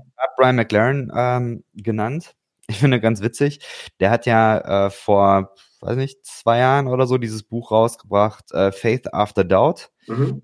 Und da hat er verschiedene Stufen des Glaubens vorgestellt. Mhm. Ich war so ein bisschen, oh, echt jetzt? Warum? Mhm. Er hat 2010 dieses Buch hier geschrieben, Naked ja. Spirituality. Cooles Buch. Ja. Wenn man da aber äh, mal guckt auf Seite 33, findet man genau diese vier Stufen. Ja, also Simplicity, Complexity, Perplexity und Harmony. Mhm. Hat er damals schon rausgehauen und dann, äh, weiß ich nicht, zwölf Jahre später hat, hat eben, oder zehn Jahre später, hat sich keiner mehr an das alte Buch erinnert, hat er sich gedacht, ja komm, Remake und. Ja, und er schreibt ja eben in dem Buch rein und sagt, ja, es ist ja gar nicht, also es, ja, da habe ich so ein bisschen dran gearbeitet, aber es ist nicht so tieftrabend und so, aber es ist schon auch sein Lebensding. Also es ist schon auch das, wo er will, dass das von ihm bleibt, glaube ich. Ich denke auch, es ist auch nicht schlecht, ja. Also diese, äh, vielleicht ganz kurz, also die Idee ist ja, er, er möchte aufzeigen, äh, wie sich Religiosität entwickeln kann. Mhm. Sondern er sagt, es gibt erst eine, eine Phase, die ist äh, simpel, mhm. geprägt durch viel Schwarz- und Weiß-Denken. Ich mach's mal eben, ich mach's mal genau, ich stell's mal eben genau vor, weil das ist eigentlich schon äh, ne, ne das ist schon ziemlich geil. Also ich finde es, äh, find's, äh, also wenn du das suchst, kann ich auch kurz sagen, es gibt ja auch dann eben, ähm, und da, da ist mein Punkt, wo ich finde auch so der größte Kritiker der Dekonstruktionsbewegung oder der Freikirchenausstiegsbewegung bin, ähm, dass immer nur eine Phase dieses ganz, dieser ganzen Lebenskrise äh, aufgedröselt wird und das für mich fehlt einfach der religionspsychologische Hintergrund. Und das ist, ist ein wissenschaftlicher mhm. Hintergrund, ähm, weil er, weil es um Psychologie geht, also um die Psyche des Menschen. Und ähm, weil es nicht mit einem Workshop getan ist, äh, zur Dekonstruktion oder nicht mit einer seelsorgerlichen Begleitung durch diesen, also kann auch klappen, natürlich, klar. Ähm, aber das ist eine Lebenskrise und dafür gibt es Entwicklungspsychologinnen und Psychologen und äh, Wissenschaftler, die Standards setzen, an, an denen die Psyche einzuordnen ist. Und ich finde, man fällt einfach von der anderen Seite vom Pferd, wenn man sagt, ja, die Evangelikalen, die Fundamentalisten, die Freikirchler, die sind unwissenschaftlich und unseriös. Ähm, und, und, und mir fehlt aber auf der anderen Seite, die praktisch dafür eintritt, Freikirchen äh, Austritte auf, ähm, auf Menschen unterstützen möchte darin, auch da zu sagen, naja, aber was passiert in deiner Psyche? Und sollte es da nicht Profis geben, ähm, Menschen, die das auch studiert haben, äh, Therapeutinnen, Psychologinnen, die das begleiten. Und das fehlt mir in dieser ganzen Diskussion. Äh, das wird mir zu viel gerandet und zu viel mit dem Finger gezeigt, ähm, anstatt da drauf zu gucken und zu sagen, okay, es gibt eben Fowler, der die Stufen des Glaubens gemacht hat. Es gibt eben äh, Brian McLaren, der seine vier ähm, Phasen ähm, gemacht hat. Es gibt da ganz viel. Ähm, es gibt einen Streit mit den spirituellen Stilen, die ich übrigens viel geiler finde, weil sie so überlappend sind. Also weil ich einfach meinen ersten Stil, den ich mal hatte, den ich verlassen habe, den finde ich trotzdem in meinen Grundbedürfnissen oder in existenziellen Momenten mhm. wieder. Das ist auch nicht schlimm, so, ja. Das finde ich bei ihm ganz entspannend. Mhm. Und, ähm, und darüber müsste man viel mehr reden, um den Menschen klarzumachen, du, du wirst dein evangelikales, die Gene, die du, oder das, was du in, der, in die Autobahn in deinem Gehirn, was abgespeichert ist, das wirst du nicht rauskriegen. Das wird dich dein Leben lang begleiten. Du kannst damit umgehen, du kannst neue Verhaltensweisen lernen, Strategien lernen, das zu überwinden. Ähm, ich habe ganz lange gebraucht, auch verschiedene Verhaltensmuster ähm, hinzukriegen in Situationen, dass ich nochmal ausatmen, einatmen konnte und sagen konnte, okay, wie gehe ich jetzt damit um? Ich will damit anders umgehen. Ähm, aber sich damit auch irgendwo zu versöhnen und sagen, das ist auch Teil von mir, ich kann den ja nicht ausradieren, das geht nicht. Und Dekonstruktion hört mich in der ganzen, hört sich in der ganzen Diskussion für mich an, ja, ich reiß alles nieder, ich lasse alles hinter mir und beginne neues Leben. Ja, aber ich habe meine Gene. So, also ich habe mein, ich mein Papa immer ähnlicher. Ähm, inzwischen nach, nach der Teenie-Phase kann ich damit ganz gut leben, glaube ich ähm, und auch Dinge ganz bewusst anders machen als mein Vater. Aber ich habe diese Gene, ich komme nicht raus aus mir. Ich habe einfach psychosomatische Prozesse in mir, die laufen so, weil ich dieses Erbgut in mir habe. Und ähm, genauso ist das mit, mit biblischen Wahrheiten, die ich als vom Kindesalter bis zum jungen Erwachsenenalter verinnerlicht habe. Ähm, die werden mich immer begleiten. Und ich muss damit lernen, klarzukommen. Und ich muss damit lernen, mich auch damit zu versöhnen. Nicht, sagen, es war, alles gar nicht so schlimm oder so, sondern einfach zu sagen, das ist Teil meines Lebens gewesen. Und das ist es heute nicht mehr. Aus diesen, diesen Gründen. Und da finde ich einfach, ist ein bisschen einfach zu sagen, ja, komm, wir reißen bei Dekonstruktion alles ein, ist ein geiler Prozess und am Ende kommt ein neuer Mensch raus. Das ist nicht so. Und das ist mhm. der Wunsch, den wir Menschen haben, aber ich scheitere an den gleichen Dingen, an denen ich auch in meiner Freikirchenzeit gescheitert bin. Ich fall da auf die Schnauze, wo ich einfach schon immer auf die Schnauze gefallen bin und letztlich muss ich sagen, okay, das Leben ist so, ich bin so, ich kann mein Bestes geben, vielleicht in ein paar Bereichen kein großes Arschloch zu sein. Und wenn ich ein Arschloch war, dann gehe ich zu den Menschen hin und habe hoffentlich die Größe, mich zu entschuldigen. Aber mit einer Dekonstruktion lasse ich das nicht hinter mir. Auf keinen Fall. Ich werde das, wenn ich 80 Jahre alt werden sollte, wird mich, wird dich das immer noch begleiten. Und deswegen finde ich die Stufen, also finde ich äh, Religionspsychologie so geil, weil da sind wir jetzt auch drin und das stelle es wieder noch vor, weil ich finde das geil. Mhm, genau. Ähm, raus. Ich, ähm, ja, ich glaube, wir können gleich nochmal äh, da ins Detail gehen. Äh, ich äh, stelle einfach mal kurz eben Brian McLarens Idee vor. Also er sagt, Religiosität entwickelt sich in äh, Stufen. Er sagt nicht, äh, du kommst von der einen Stufe in die nächste und dann in die nächste und mhm. dann bleibst du da, sondern er sagt, das kann, ähm, du, du kannst in deinem Leben, kannst du in unterschiedlichen Situationen in den unterschiedlichen Stufen sein. Mhm. Ähm, und genau, ich glaube, wenn man mal äh, irgendwie Erziehungswissenschaften oder sowas studiert hat, dann ähm, erinnert das vielleicht so ein bisschen an Piaget ähm, Piaget, äh, der, äh, also zumindest sagt Brian McLaren ja eben, dass er seine Ideen auch auf Piaget aufbaut. Mhm. Ähm, das, ist, das ist ja auch eben so ein Stufenmodell. Mhm. Ähm, und wahrscheinlich kann man da auch ähnliche Kritikpunkte dran finden. Aber die Idee ist, du hast in der ersten Phase hast du die äh, Simplizität, ähm, mhm. die Simplicity. Und da geht es darum, du lernst den Glauben erstmal kennen und ähm, du hast ein Schwarz-Weiß-Bild, äh, bist erstmal, ähm, du, du kommst erstmal rein. Mhm. Und dann kommt äh, die Komplexität und das ist ähm, die Phase, ähm, also in der freikirchlichen Zeit würde ich vielleicht sagen, da, da geht man von Konferenz zu Konferenz. Man macht Mentoring, man ähm, liest viele Bücher, man, man bildet sich und man, man lernt das viel tiefer kennen und hat aber auch ganz viel äh, Feuer dabei und gibt Gas. Und dann kommt die dritte Phase, Perplexity das ist dann eine Phase, wo auf einmal nichts mehr zusammenpasst, wo mhm. vielleicht Risse kommen, Krisen im Leben und so weiter. Und man ist eben in dieser Phase, wo, ähm, ja, wir würden wahrscheinlich sagen, Dekonstruktion. Also die, ähm, die Dinge passen nicht mehr zusammen, man, ähm, man, man erlebt dieses Hinterfragen und ähm, das Ganze ähm, verliert auch an, an Stabilität. Das Ganze mhm. wird ähm, instabil. Und dann sagt er aber, gibt es eben eine, eine Möglichkeit einer vierten Phase. Und das, das finde ich eigentlich die, die stärkste äh, Formulierung, dass er sagt, er, er nennt das Harmonie. Mhm. Ähm, er nennt das eben nicht, ja, das, dann bist du jetzt irgendwie erleuchtet oder sowas, sondern er sagt Harmonie. Und Harmonie ist ja eben die Idee, dass du schon Dissonanzen hast, ähm, aber das Zusammenspiel von ähm, von Dissonanzen und, und von, ähm, von geraden Tönen, weiß nicht, ob man das musiktheoretisch sagt, aber ähm, mhm. Disharmonien und Harmonien ergeben äh, zusammen eben dieses, dieses Neue. Das ist, mhm. glaube ich, die Idee. Also eine. Und wie es Fikes würde hier von Ambiguitätstoleranz sprechen. Also, dass man Widersprüchlichkeiten aushalten kann. Genau. Klar, ja, das, das, ist ein guter Begriff da. Ganze. Genau. Ähm, ich mag das grundsätzlich, ähm, weil es, glaube ich, auch auf ähm, so die Bubble, in, in, in der Brian McLaren sehr stark gelesen und, und gehört wird, das passt, glaube ich, auf viele. Ja, mhm. dieser klassische evangelikale Weg. Äh, du wirst da rein, äh, du, du plumpst da rein, du äh, steigst auf, genau, und am Ende äh, stehst du vorm Scherbenhaufen und vielleicht kannst du dann aber nochmal rekonstruieren. So, das ist, glaube ich, sehr äh, klassisch. Mhm. Ähm, so, aber ich meine, wissenschaftlich finde ich es insofern nicht. Der, der macht ja keine Studien in dem Sinn, sondern der ist einfach selber äh, ewig viel unterwegs, ist super viel mit Menschen unterwegs und ähm, hat, glaube ich, gelesen ohne Ende. Mhm. Aber er hat jetzt, er hat jetzt keine wissenschaftliche Methodik angewandt, um, um dieses mhm. äh, Ding da ähm, aufzu, aufzuarbeiten. Mhm. So, das finde ich ist schon wichtig zu sagen. Mhm. Ähm, und deswegen, es gibt, glaube ich, spannende andere Konzepte. Du hast jetzt eben den, äh, wie ist das, Streib oder was? Genau, Heinz Streib. Genau, ich habe das mal äh, rausgeholt. Ich äh, zeig's mal eben hier. Mhm, genau, ja. So, der, der redet von verschiedenen Stilen. Der subjektive, religiöse Stil, ähm, reziproke Stil, mutual religious style, individual, äh, individualistic, systemic religious, whatever. Ja, wir sind in, äh, Kannst du grob mal erklären, was die, was die, du hast es gerade schon mal angeteasert, aber was ist die, mhm. die, die grobe Idee da? Also, Warum Stile? Warum diese komischen Hügel? Was soll das? Hm. Ja, gut, dass du mich das sprichst, was ich mir vorher nicht mehr angeguckt habe.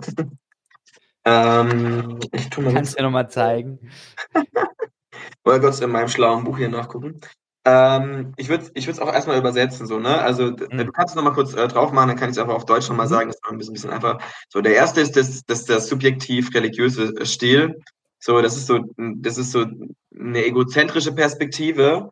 Ähm, es geht viel um Geschichten und Bilder, die intuitiv wahrgenommen werden.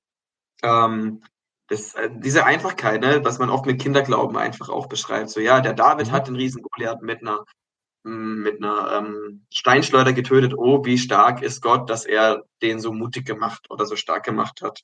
Ähm, und die zweite Phase ist dann ähm, die instrumentell-reziproke Stil. Also da wird es im Deutschen auch nicht besser. Aber dann nimmst du nicht nur die eigenen, sondern auch die Bedürfnisse von den anderen wahr. Also das ist auch so ein bisschen, also ich würde jetzt im hebräischen Glauben sehr Unrecht tun, wenn ich sagen würde, das ist das alttestamentarische Gold, Gottesbild von wie du mir, so ich dir. Aber es ist auch schon auch ähm, hebräische Religion eben der Tun-Ergehen-Zusammenhang. Also so wie ich bin ähm, oder das, was ich tue, das hat eben Folgen.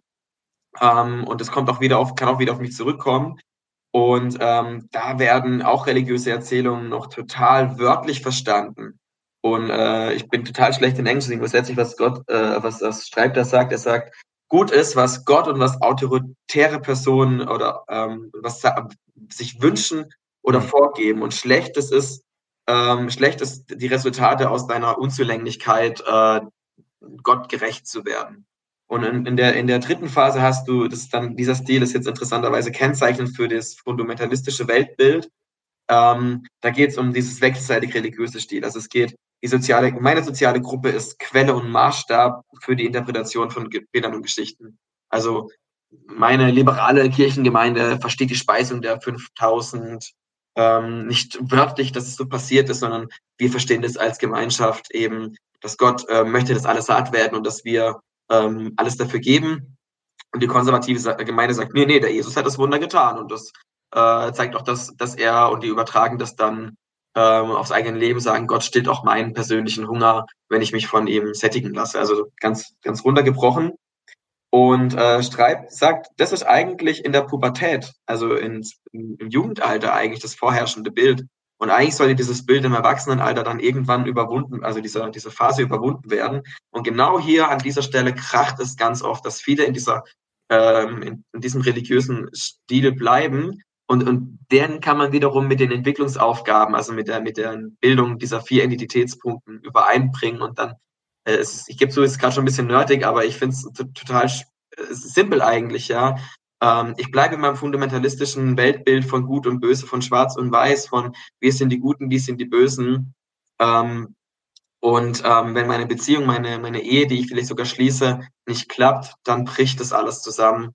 Und da ich äh, im Erwachsenen- oder jungen Erwachsenenalter vielleicht gar nicht die vierte, den vierten Stil gelernt habe, kann ich gar nicht damit umgehen, sondern bewege mich immer in diesen drei äh, Stilen, die ich gelernt habe. Und das ist eben die große Problematik, ähm, wenn du dann nämlich die vierte Stufe siehst, dass sie da wächst, also da bin ich einfach Teil von einem größeren System. Ich verstehe mich als, als Christin, als Christ, äh, ähm, eben nicht als evangelisch oder katholisch, sondern ich verstehe mich als äh, verbunden mit, mit Christinnen, verbunden mit spirituell Suchenden.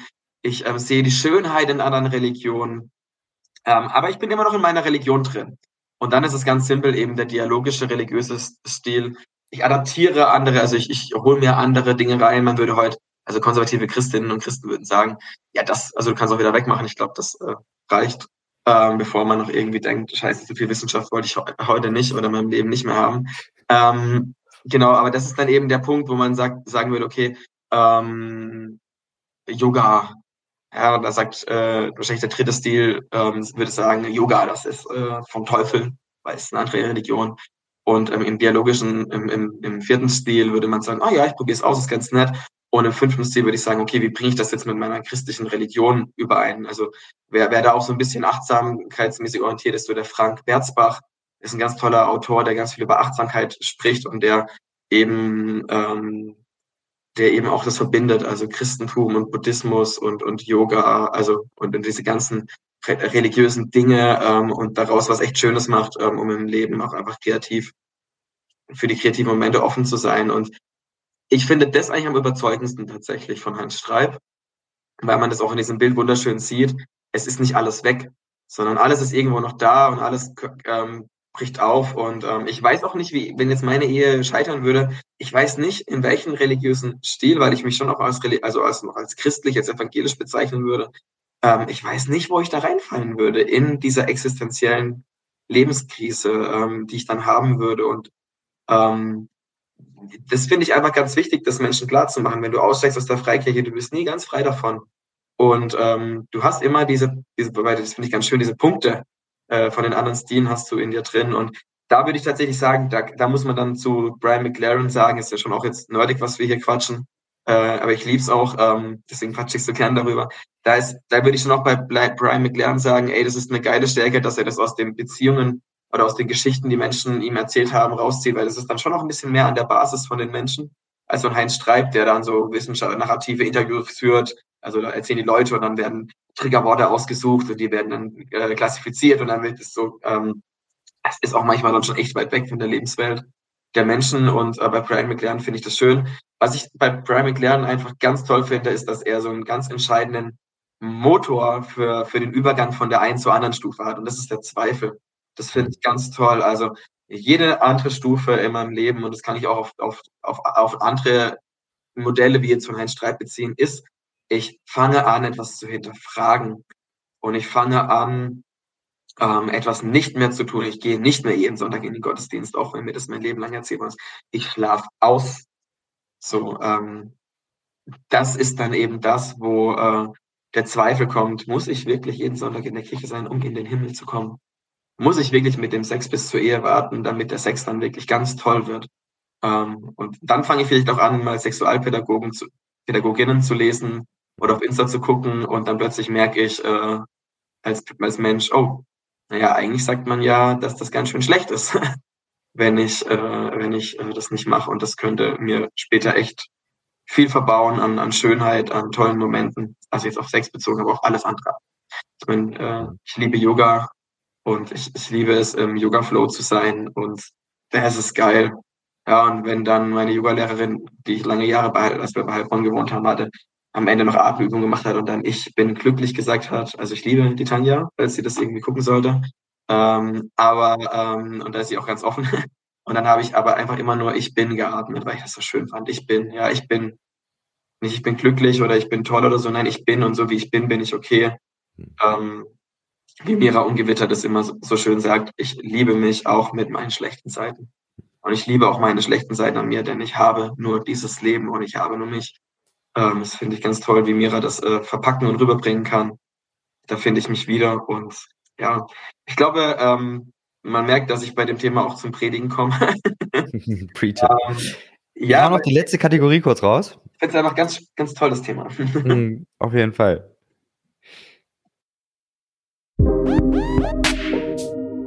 Nachgefragt. So, du hast ähm, unter anderem in deiner Bachelorarbeit auch nach den, ich sag mal, Ressourcen gefragt oder nach dem, was helfen kann mhm. in diesen Ausstiegsphasen. Mhm. Und ähm, da hast du unter anderem dann auch eine äh, Studie eben von äh, Oliver Rüger mhm. zitiert. Ich habe da äh, diese Studie mir tatsächlich auch noch durchgelesen. Ähm, und ja. Die, aber die kann man, also an alle Tipp, gibt ein, Oliver, äh, heißt Oliver? Oliver ja. Ich meine Oliver, ja. Ähm, ich bin weg, heißt die Studie. Äh, ist eine Masterarbeit. Äh, wenn ihr meine, meine Bachelorarbeit lesen würdet, da ist echt viel Fachsimpel drin. Die ist in weiten Teilen wirklich nur was für Leute, die es interessiert. Was ich bei Markus Rüger geil finde, er hat geile Grafiken drin, die, wo man einfach sehr schnell, sehr gut sehen kann. Also ich würde einiges an seiner Studie echt kritisieren und finde einiges echt auch daneben gelangt. Hm. Ähm, auch, auch Vorbedingungen, also man stellt bei so einer Studie ja immer voran, wie man, ähm, wie man was untersucht und zu welchen Bedingungen man es untersucht. Und er macht ein bisschen was, was ich nicht so geil finde ähm, in der Studie. Aber wen es interessiert, um sich ins Thema einzulesen, ist diese Masterarbeit. Einfach Google einfach die, die IGW, äh, also ich weiß gar nicht, wie, wie es ausgesprochen IGW stellt, glaube ich, fast, also wenn nicht sogar alle, ja, dann auf jeden Fall sehr viele Abschlussarbeiten stellen die online. Genau. Ähm, Lest es euch durch, das ist mega easy. Ähm, ja, meine, kann ich auch mal nochmal verlinken. Genau. Ich sag das ich, immer, wenn äh, meine Arbeit, ein, ich habe ein Zitat, ich hau das mal eben raus.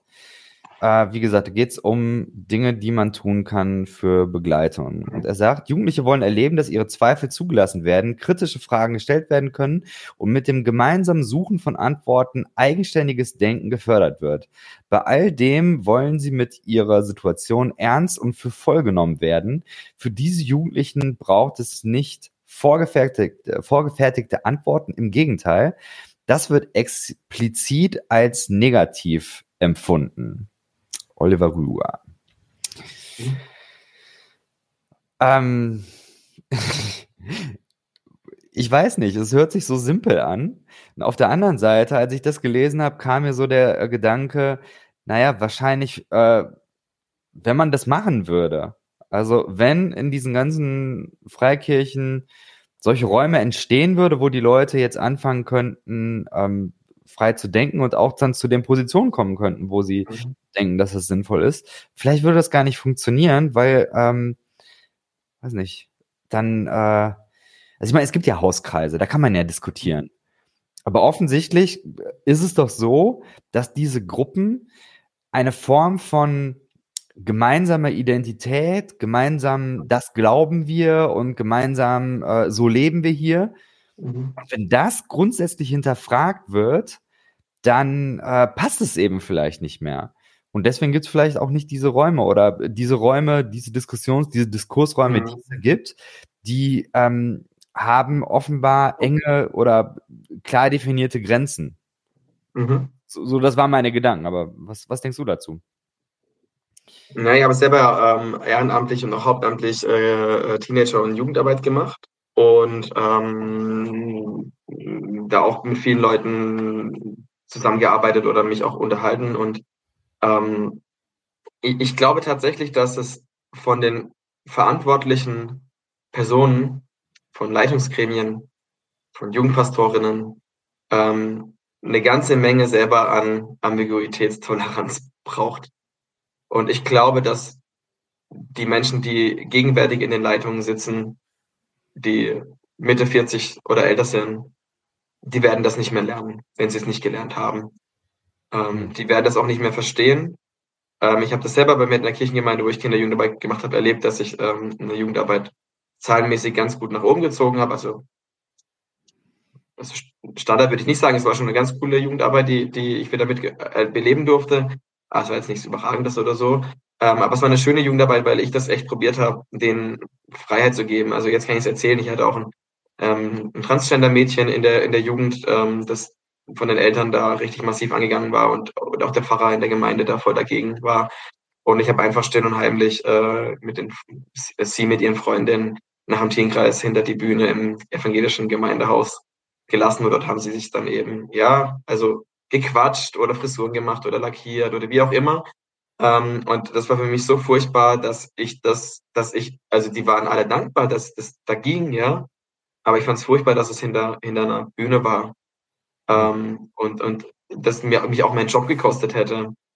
Ähm, auf der anderen Seite hat mich das natürlich bei den Jugendlichen total attraktiv gemacht, weil ich sie habe denken lassen und machen lassen und ich habe mir das angehört ähm, wenn dann einer im Jugendkreis gesagt hat, ja, für mich ist Glaube wie Yin und Yang. Das heißt, du hast einfach, ob du jetzt Theologin bist oder ob du fundamentalistischer Jugendpastor bist, äh, das ist immer so ein Reflex zu sagen, ja, aber Yin und Yang hat ja nichts mit dem Glauben zu tun. Und das ist echt auch schwierig, das stehen zu lassen und zu sagen, ja, spannend, erzähl mal.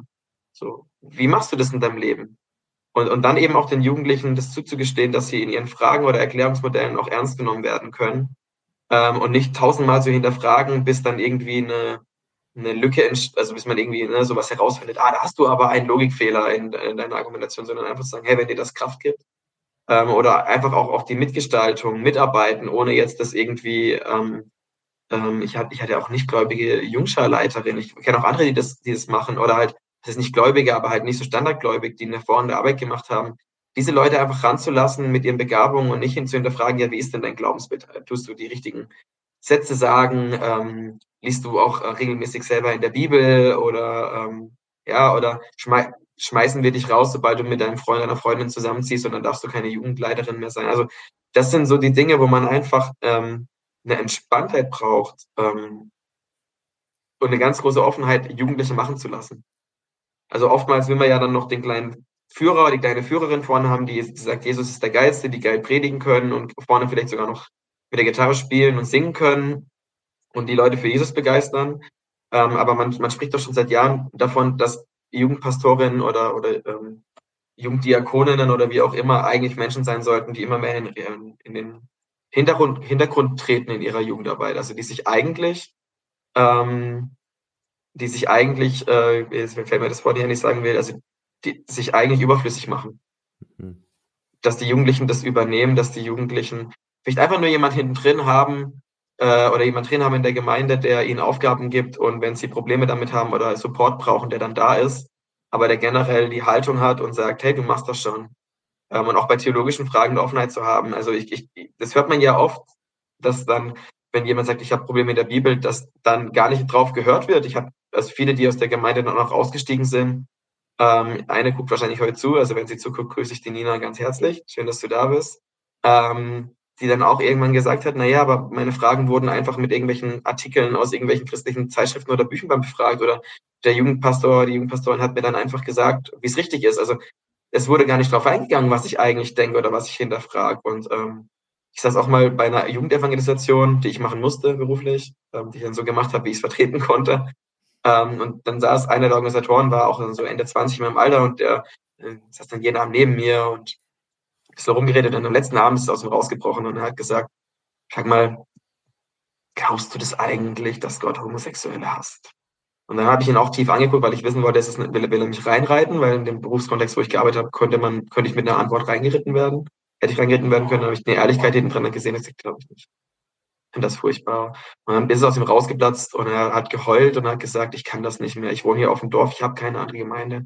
Ich will eigentlich, ich finde das mit Jesus und so ganz toll, aber ich halte das nicht mehr aus. Ich habe homosexuelle Freunde und ich kann doch kein Doppelleben führen. Ich habe Kinder, wie soll ich das meinen Kindern klar machen, dass wir privat äh, queere Freunde haben? Und ähm, das ist das große Dilemma, finde ich letztendlich, das mich so traurig macht, auch an der Studie wieder. Äh, man weiß eigentlich alles. Ja, entwicklungspsychologisch liegt alles offen. So, der Mensch äh, wird seit, ja, wird erforscht, seitdem es ihn gibt. Und ähm, es ändern sich Dinge, aber im Großen und Ganzen bleibt der Mensch gleich. Ähm, und ähm, man weiß es, aber man, man verfolgt eigene Interessen. Leitungskreise wollen manchmal, dass die Jugend genauso ist, dass es dem eigenen Kind gefällt, dass es den Gemeindekindern gefällt und dass die Konfis, die von außen kommen, vielleicht auch eher störend sind und ja, am theologischen Zuwachsgewinn unserer Kinder ja auch stören, weil die sind ja vielleicht intellektuell nicht so auf der Lage, dann mitzukommen und stören vielleicht die Andacht. Ähm, und, und das ist einfach, ja, also das finde ich einfach schade es braucht einfach diese Ambiguitätstoleranz in den Gremien, die sagen, wir bezahlen Leute dafür, dass sie gute Jugendpastoren sind, die in den Hintergrund treten und, und die die Meinungen ernst nehmen und die vor allem den Jugendlichen sagen, so wie du bist, bist du voll in Ordnung. Das brauchen die am allermeisten. Du bist auch Lehrer, du kennst es. Ich habe jetzt äh, eine A-Jugend im Fußball übernommen, ähm, bin aus dem Herrenbereich raus und die Jungs kommen dann von der B-Jugend hoch, die sind so 16, 17, die machen gerade alle ihre Abschlüsse, ist gerade interessant. Also die machen bei meiner Frau alle ihre Abschlüsse ähm, und es ist ganz interessant, sie bei mir und zu erleben und mit meiner Frau drüber zu sprechen. Und alles, was diese Jungs brauchen, ist Zuspruch. Ja, du kannst es hier im Verein schaffen. Hey, ich sehe dich. Du bist voll in Ordnung. Ja, du hast noch irgendwie ganz lange Beine, aber du wirst noch lernen, mit diesen Beinen zu rennen. So, und, und zu sehen, was das mit den Jungs macht, ein Lob, ähm, oder zu ihnen zu sagen, äh, mit ihnen zu reden und sie nach ihrer Meinung zu fragen.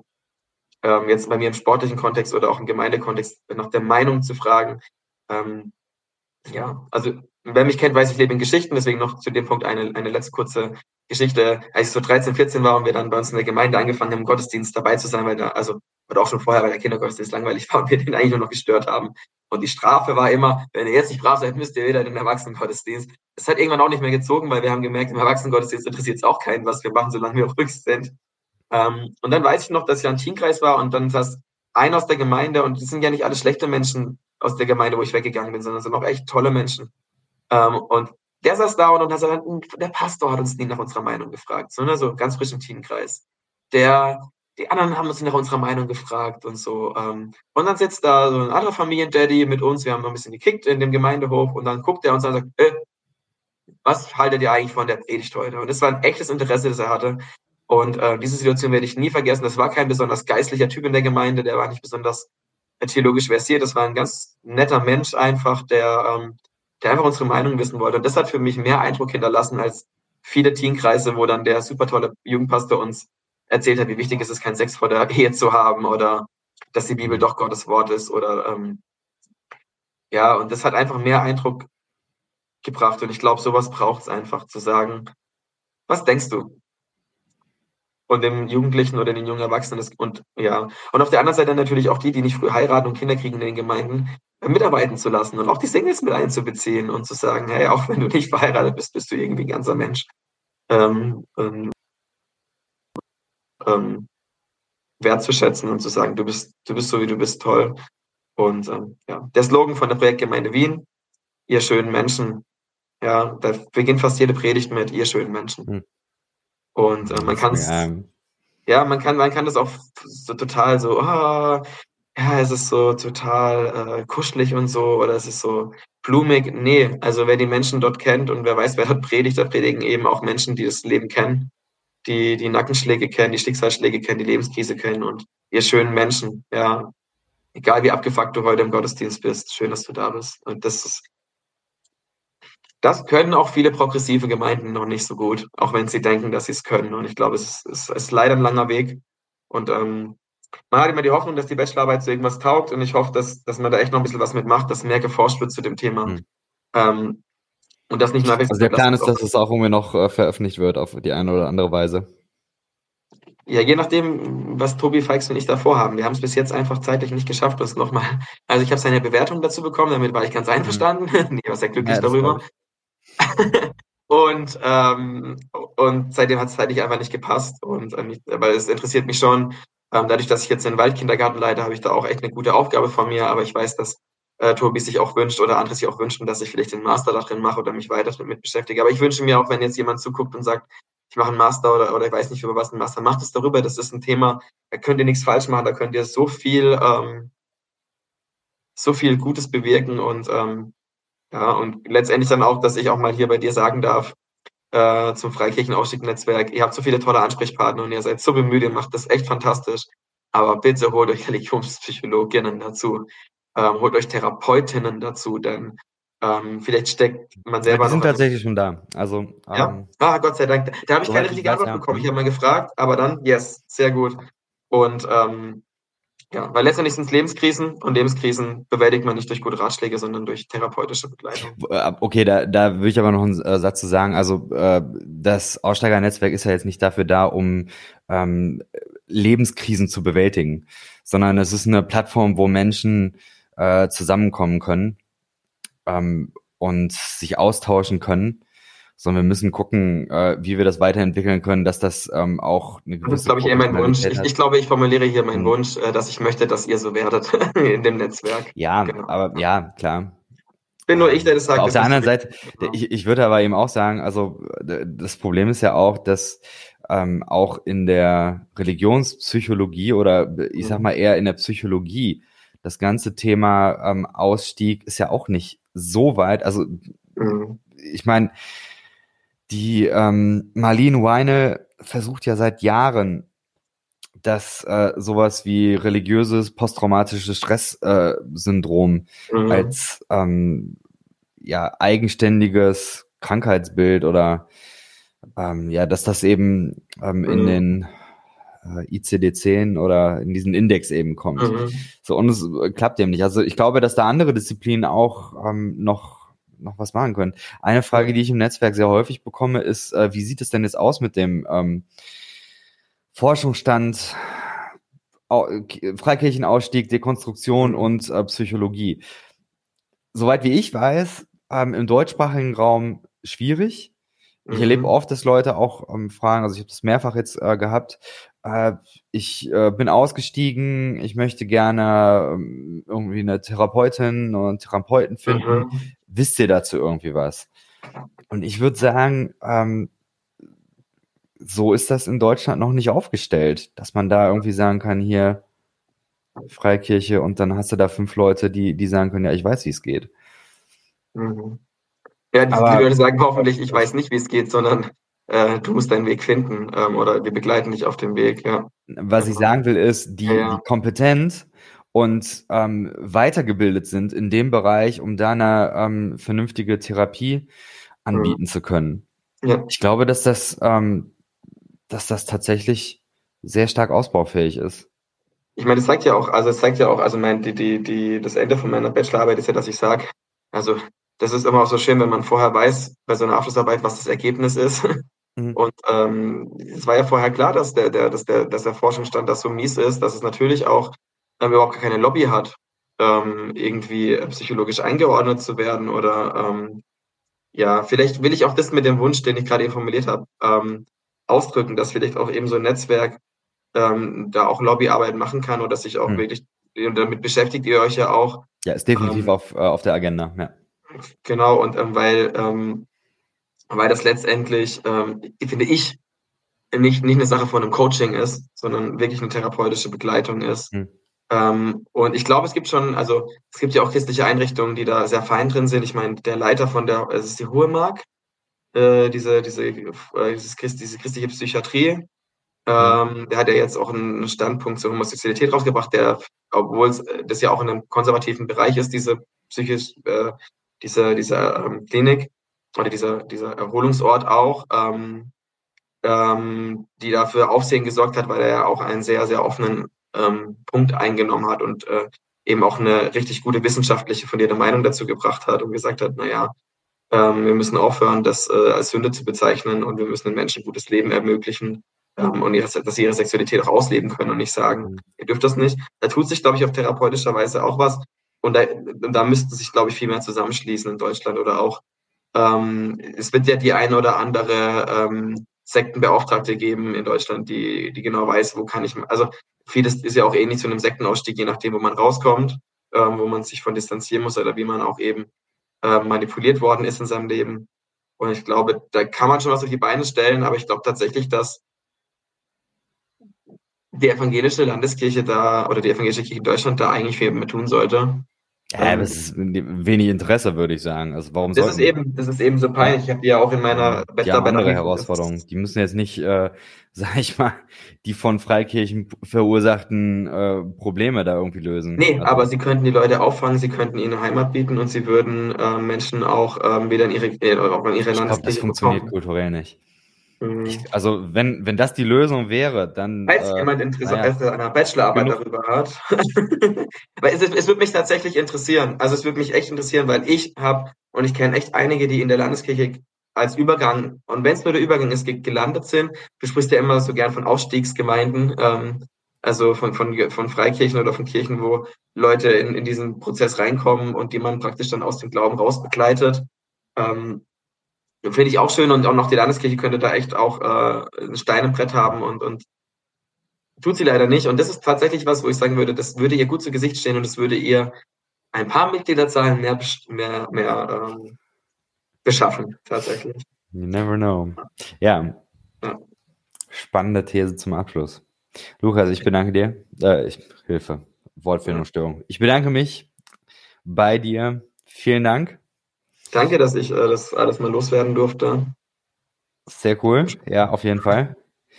Ähm, genau, ich hoffe, dass das, ähm, dass die Arbeit nochmal irgendwie veröffentlicht wird. Ähm, wenn Leute das lesen wollen würden, können die sich bei dir melden und du schickst das raus. Ja, ja da können wir was ausmachen. Also, wenn genau. sich da Leute interessieren. Ja. Kommentiert, schreibt mich an. Genau.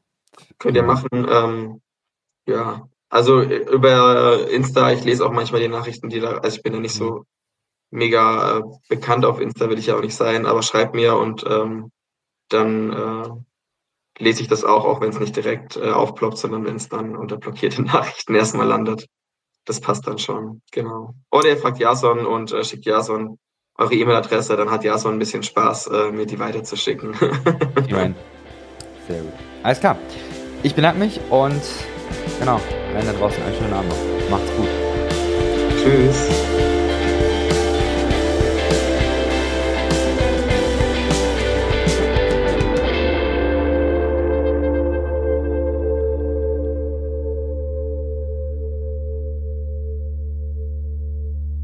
Dieser Podcast ist Teil des Ruach Jetzt Netzwerks.